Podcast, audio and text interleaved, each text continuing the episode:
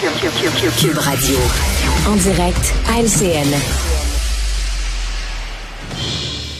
Mario et Emmanuel sont avec nous ce soir. Alors, euh, on va parler tout de suite de Sandro Grande, hein, celui qui a failli être entraîneur de l'équipe de réserve du, CF Montréal, qui est revenu devant les médias pour offrir euh, des, euh, des excuses sincères pour ses propos liés à l'attentat du Métropolis. On écoute un extrait, puis on vous revient. Oui, je l'ai nié, mais c'est moi qui l'ai fait. C'était un commentaire stupide. J'étais juste embarrassé de ce que j'avais écrit. Mario, on a l'impression que que tout avait été fait un peu à moitié, que maintenant, après tout le gâchis, euh, Sandro Grande fait les choses correctement.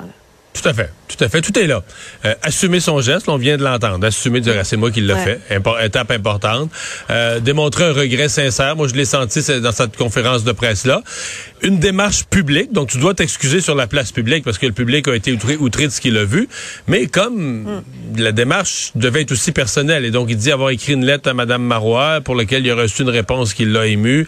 Euh, rencontre Paul Saint-Pierre Plamondon dimanche. Ben, on se comprend. C'est tard dans le sens il aurait fallu que tout ça, s'il avait voulu avoir un poste public comme le CF Montréal a voulu lui offrir, il aurait fallu que tout ça soit fait avant. Maintenant, est-ce qu'on peut le tenir responsable, lui? Là, il sera responsable de ses gestes passés, tout ça, oui. Mais la stratégie de communication de l'annonce de son poste, je pense pas que ce serait juste de le tenir responsable de ça. Je pense que ça, c'est quand même le CF Montréal qui a, foiré dans la façon de l'annoncer, le mettant lui dans une position impossible. Mais le lui, sur le plan personnel, il fait ce qui doit être fait pour remettre, remettre ces choses à l'endroit dans sa vie à lui aussi, dans sa vie personnelle, dans sa démarche personnelle. Et Emmanuel, peut-être pour ouvrir la, la porte à nouveau ou? Ben, ça va être difficile pour le CF Montréal de reculer. Là. on a envie de mettre une grosse annonce. L'équipe de football de soccer euh, cherche un directeur des relations stratégiques. Là. Je veux dire, ça s'enseigne pas. Échouer une relation, une, un, un, épisode délicat comme ça. Là. Si vraiment il était dans leur mire, préparer l'opinion publique à ça. Tu fais ça sur plusieurs mois, une entrevue, je sais pas. Surtout pas un communiqué à 5 heures le soir. Je veux dire, tout a été mal fait là-dedans. Mm-hmm. Et ça, euh, le CF Montréal en porte une grande part. En portent la responsabilité. C'est leur job. Ils ont des spécialistes qui sont supposés permettre à préparer l'opinion publique à donner une seconde chance à quelqu'un comme lui. On le voit. Moi, je pense qu'il est en droit d'avoir une seconde chance dans la vie. Mais je partage aussi l'opinion de Mario. C'est pas juste la faute du CF Montréal. Monsieur Grandet, c'est un adulte vacciné, il réfléchit. Il aurait pu s'excuser au cours des dix dernières années. Il aurait pu donner une entrevue. Il aurait pu s'ouvrir. Il aurait pu régler cette tâche dans son dossier. Il y a de cela très, très, C'est malheureux pour lui, au premier chef, d'avoir attendu si longtemps parce que c'est lui qui en paye le prix.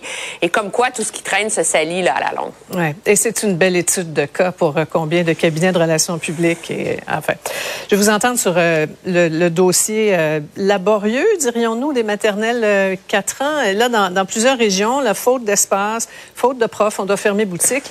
Et la critique libérale avait beaucoup à dire ce matin sur ton plateau, Mario. L'écoute avant d'ouvrir des classes du préscolaire non obligatoire, est-ce qu'on peut s'assurer que dans les cours obligatoires, c'est-à-dire du primaire au secondaire, d'avoir des enseignants dans nos classes? De dire qu'il manque des enseignants, c'est factuel. De dire qu'on manque de locaux, c'est factuel. Aujourd'hui, malheureusement, ils sont devant le, le fait qu'on est obligé de les fermer par manque d'enseignants.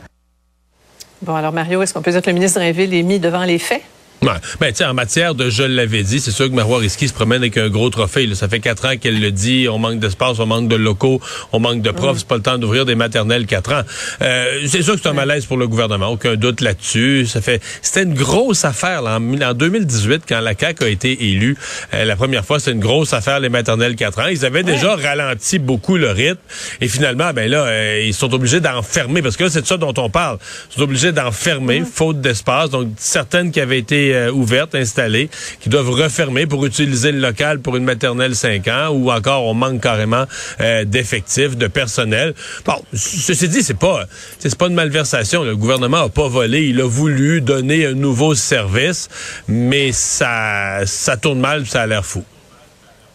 Ouais. Emmanuel, euh, je voyais les chiffres en 2021-22, là, on avait à peine 18% d'enfants qui fréquentaient la, maternelle 4 ans. Donc, c'est un dur test de réalité là, pour le système oui, Mais il faut mettre les choses en perspective. Il y a seulement 30 des élèves qui sont des enfants qui sont dans des CPE, puis on dit pas que les CPE vont pas bien. La réalité, je pense que le, le gouvernement a, a, a, réduit la taille de son projet.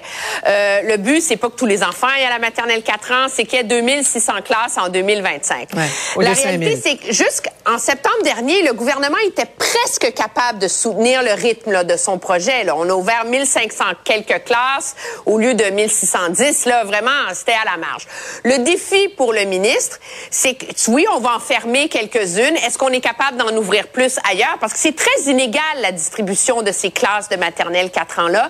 Et comment trouver une façon pour une recette pour continuer à avancer même si c'est moins rapidement que prévu, sans jeter le bébé avec l'eau du bain, parce que je pense que malgré tout, à la lumière de ce que sont capables de faire les maternelles 4 ans, ça peut à terme être la grande réforme structurante que peut et veut laisser M. Legault. Donc, comment réussir à les sauver dans un contexte de pénurie de main-d'œuvre? C'est ça l'immense défi du ministre Drainville. Ouais, très éclairant. Merci beaucoup, Emmanuel. Merci, Mario. Au revoir. Au revoir. Au revoir. Ah voilà, c'est ce qui termine l'émission de ce beau jeudi. Alors, ben, préparez-vous pour la neige au cours des prochaines heures, surtout sur le sud du Québec. C'est vraiment le, sud-sud. En fait, c'est un système qui arrive complètement des États-Unis. Là-bas, ils ont, dans les Adirondacks, déjà un mélange de précipitations. Mais chez nous, ça va être quelques centimètres de neige, pas une tempête, juste une petite couche là, du 5 à 10 centimètres. Là-dessus, je vous donne rendez-vous demain 15h30 pour notre dernière de la semaine. C'est Guillaume Lavoie qui prend la relève.